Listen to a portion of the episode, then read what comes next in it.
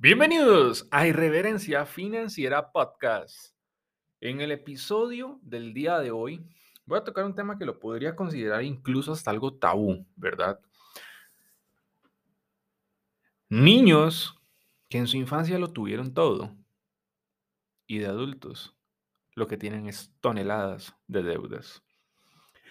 En este tema quiero contarles mucho la historia de lo que es lo que he visto en los alumnos que llegan a mí antes de, antes de llegar a nuestras formaciones. Les puedo hablar de un sinfín, pero realmente de un sinfín de casos que hemos visto a lo largo de estos ya más de seis años de, ser entrenador financiero, eh, de tener un equipo de trabajo que también en, la parte de servicio al cliente me cuentan muchos casos, casi todos los casos que llegan antes de tomar una de nuestras formaciones. Ahora, pasa una situación y no es nada bonita porque ahorita voy a empezar a relatar cosas que muchos van a decir, y yo, yo estoy viviendo eso, o sea, no, no, es bonito. Y también le voy a votar a usted el mito de que para tener éxito en la vida tengo que venir de una familia de papi y mami, en donde muchos de niños, por ejemplo, y esto voy a usar una frase que usaba mi mamá, hay niños a los que caca piden y caca les dan, ¿verdad? Y Tú sabes y has escuchado esto. Ahora, ¿qué sucede?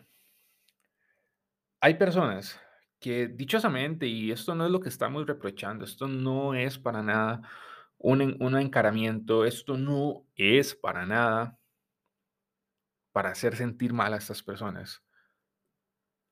Lo que quiero explicar es por qué sucede. Me interesa muy poco, créeme, si tuviste una infancia privilegiada o no, como la mía. Porque yo, a, mí muchos me, escriben, muchos haters, llegan a nuestra red diciendo es que usted es un niño de papi y mami, es que a usted fijo se lo dieron todo, es que usted fijo todo lo tuvo muy fácil, es que es por eso que es empresario, es por eso que salen medios de comunicación importantes. Vean, si para usted, mi amado hater, que yo sé que escucha mi podcast, mis amados haters, porque son muchos, privilegio es tener una madre soltera, que tu papá se desaparezca desde sus 6 años hasta los 19 años y solo para pedirte ayuda fue que apareció. Em, que tu mamá sea miscelánea, limpiando vomitadas y cagadas en hospitales. Y después de salir de su horario de 7 a 5, salir corriendo al aeropuerto en ese entonces, a trabajar en las noches y madrugadas, que si para ti un privilegio es que un niño de seis años, en ese entonces yo, que soy hijo único, no, no tuve hermanos, pasara la noche solo en casa, que muchas veces tu mamá tuvo que quedarse doblando turno en el aeropuerto, porque lo ideal era que saliera a las 2 de la madrugada, había veces donde tenía que salir mucho más tarde, incluso a veces salía a las 6 de la mañana para regresar a trabajar al hospital donde trabajaba. Si para ti eso es un privilegio, de que el niño se tenga que alistar solito a los seis años, hacerse desayuno solito, lo que había, un huevillo, un arroz, y agarrar el transporte público a un autobús e ir a la escuela solo. Creo que tenemos conceptos diferentes de privilegio, creo, ¿verdad? Entonces, eso siempre me, me gusta dejarlo claro, para que sepan que yo no tuve las cosas fáciles. Y si tú la tuviste es fácil, qué bien. O sea, mm, créeme, yo no reprocho eso. Porque si yo llegara a tener hijos, eh, quiero darles lo mejor. Ahora, no sería una educación como de caca pide, caca le damos. Ah, ah, yo sí le daría una educación distinta, pero con muchas comodidades en el punto. O sea, es un tema que podemos hablar en otro episodio. A ver, luego, ¿Qué es lo que toca en el episodio de hoy, verdad? De esos niños que lo tuvieron todo, nunca tuvieron una limitación, nunca supieron, como por ejemplo en mi caso, que a veces había que tomar agua con azúcar en la noche para engañar al estómago, ya que no había que comer. Em, nunca supieron eso. Ahora, no es culpa de ellos, para nada. O sea, y no está mal tampoco. Quiero que me entiendan eso. Pero lo que quiero explicarles, ¿cuál es la razón por la cual un niño que lo tuvo todo, educación privada, habla tres idiomas, la dio fantástico en la vida. Dichosamente sus papás le pudieron dar esa vida, ya sea con su dinero o con dinero de deudas, no sé, ya eso también es otro tema. Em, ¿Qué sucede? Te voy a contar el caso de una de mis alumnas, a quien siempre guardo su anonimato. Llamaré María Fernanda.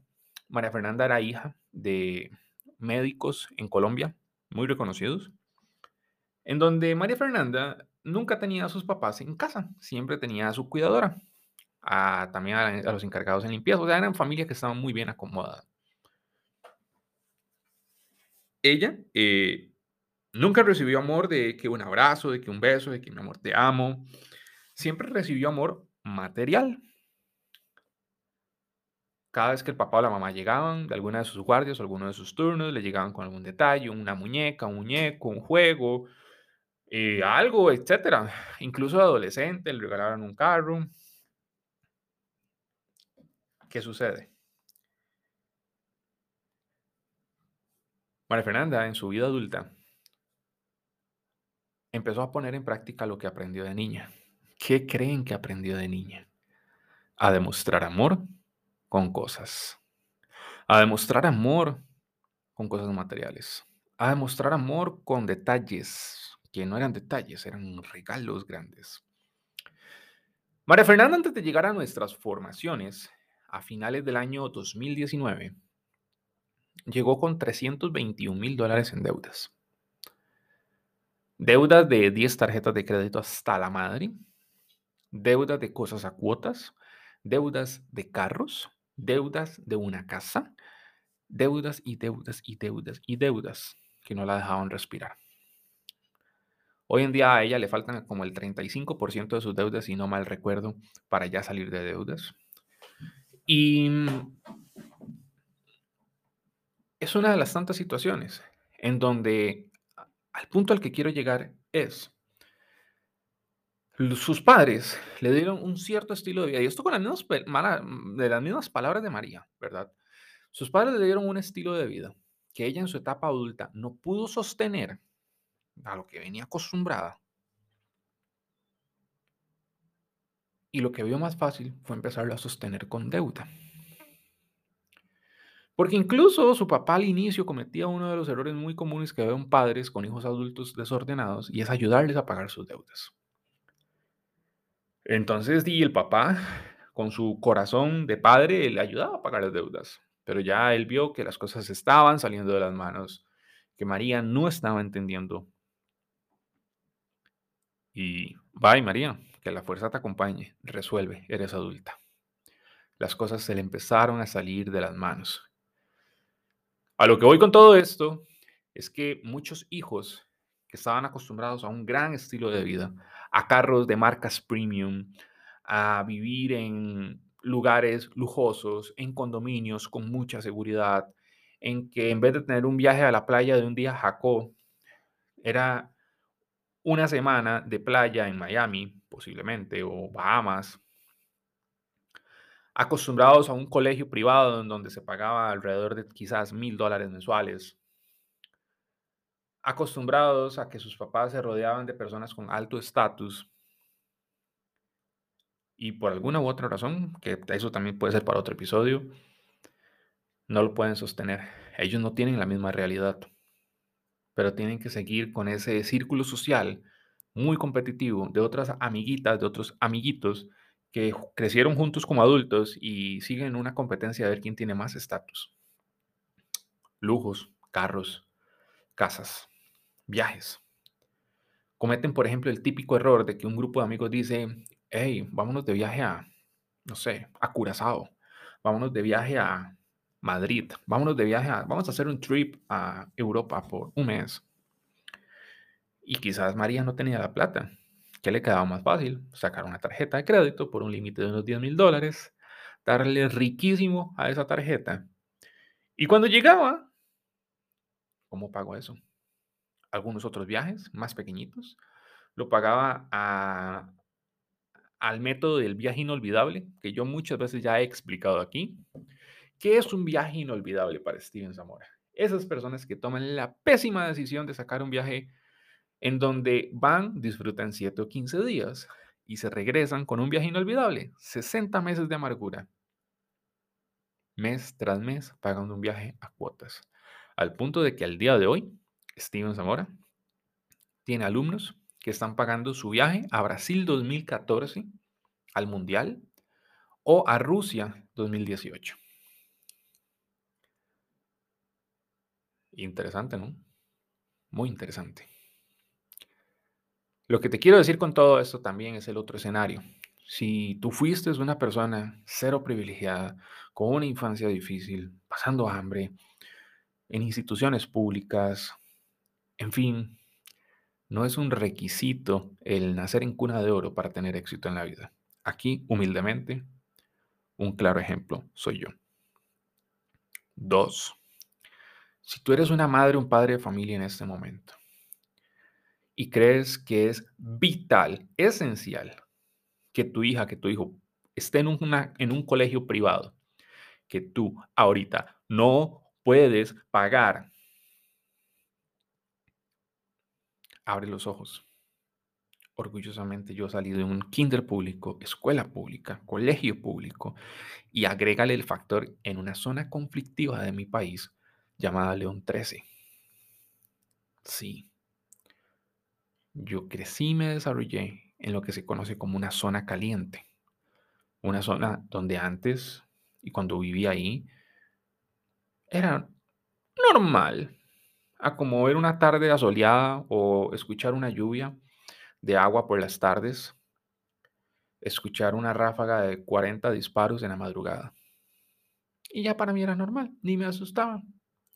En ocasiones, lamentablemente, tuve que ver personas agonizar. Tuve que ver los últimos segundos de vida de varias personas que morían en esas calles porque se metían en malos pasos. Aquí voy a abrir un paréntesis. Créame que tengo experiencia cuando le digo, si usted se mete en malos pasos, en drogas, tráfico de personas, armas, hay dos formas en las que usted puede salir de eso. O con los pies por delante, entiéndase, en un ataúd, o dos, en la cárcel. No se metan en esos pasos. Sí, llega plata fácil, sí, pero nunca la vas a poder disfrutar. Y más bien, te van a cobrar con vidas que amas. Lamentablemente muchas veces no es la tuya, es la de las vidas que amas. Esposa, hijos, padres, tías, hermanos. Cierro paréntesis. Entonces, nacer en cuna de oro no es requisito para el éxito, te lo prometo.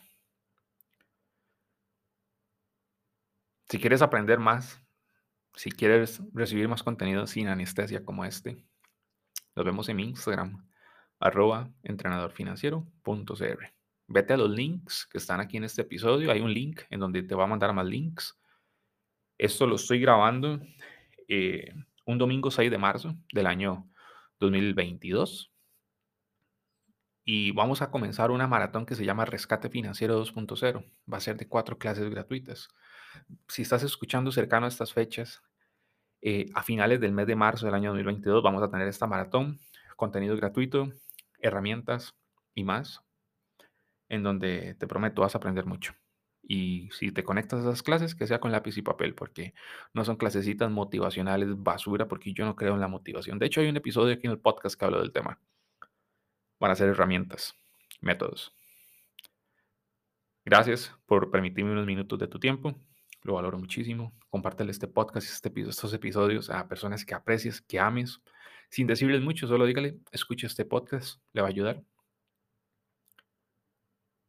Y nos vemos irreverentes. ¿Por qué un irreverente? O una irreverente. Porque son las personas que andan trabajando por su libertad, por su paz, y no por tener su closet de cosas bonitas o el carro más bonito, sino ir en contra de lo que la sociedad exige, ser una oveja negra. Nos vemos irreverentes del dinero en un próximo episodio.